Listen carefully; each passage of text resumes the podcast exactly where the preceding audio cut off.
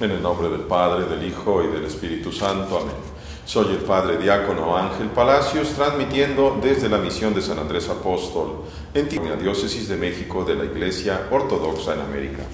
El Evangelio es para mayo 23 del 2019, según San Juan. El amor a Dios es obediencia a Él. Como el Padre me ha amado, así los he amado yo.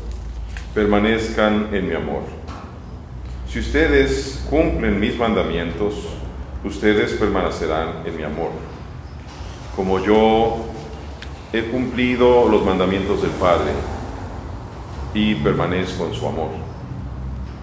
Estas cosas se las, he dicho para que mi gracia esté en ustedes y la gracia de ustedes sea plena.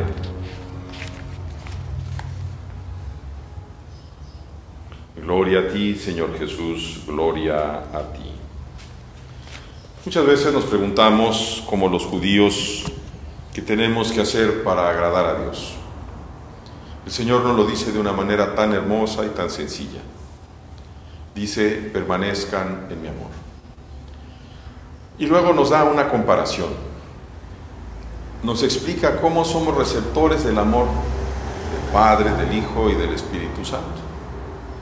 Nos dice, como el Padre me ha amado, así los he amado yo. ¿Hasta dónde? ¿Cuál es la muestra de cuánto nos ha amado?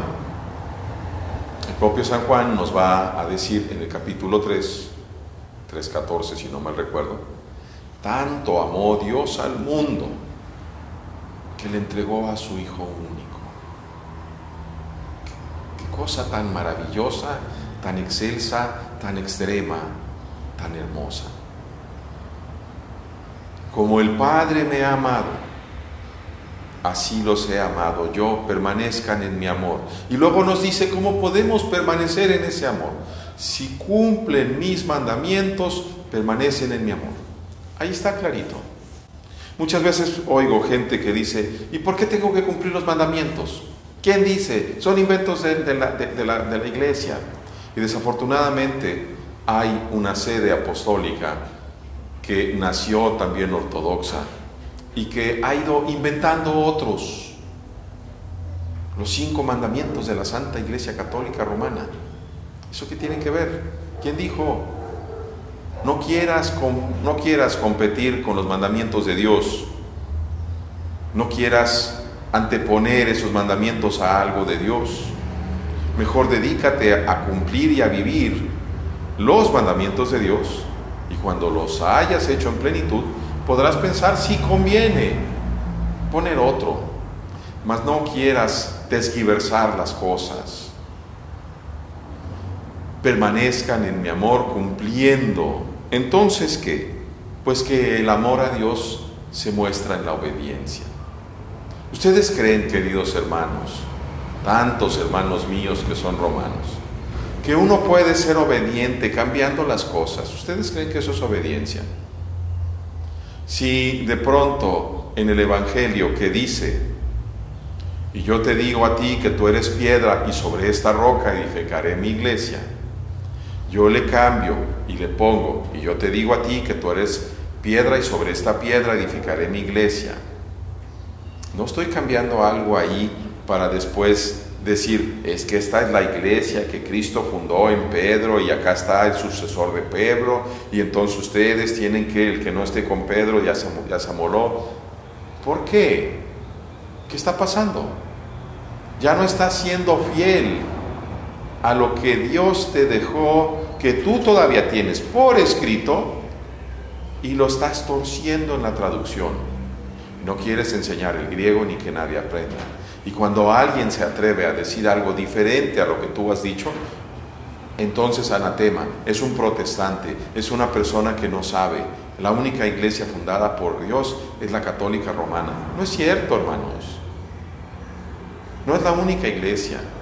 Roma fue fundada junto con las otras sedes ortodoxas. Roma era ortodoxa. Pero en el 1054 creció tanto la soberbia de algunos ahí no de todos, porque no el pueblo El pueblo no es soberbio en su mayoría. El pueblo realmente busca a Dios. Y eso me consta, porque yo crecí ahí. Y precisamente porque me consta, me duele en el alma ver que va habiendo este engaño, estas mentiras. Y vuelvo a decir, si no somos fieles, no nos podemos acercar a hacer la voluntad de Dios.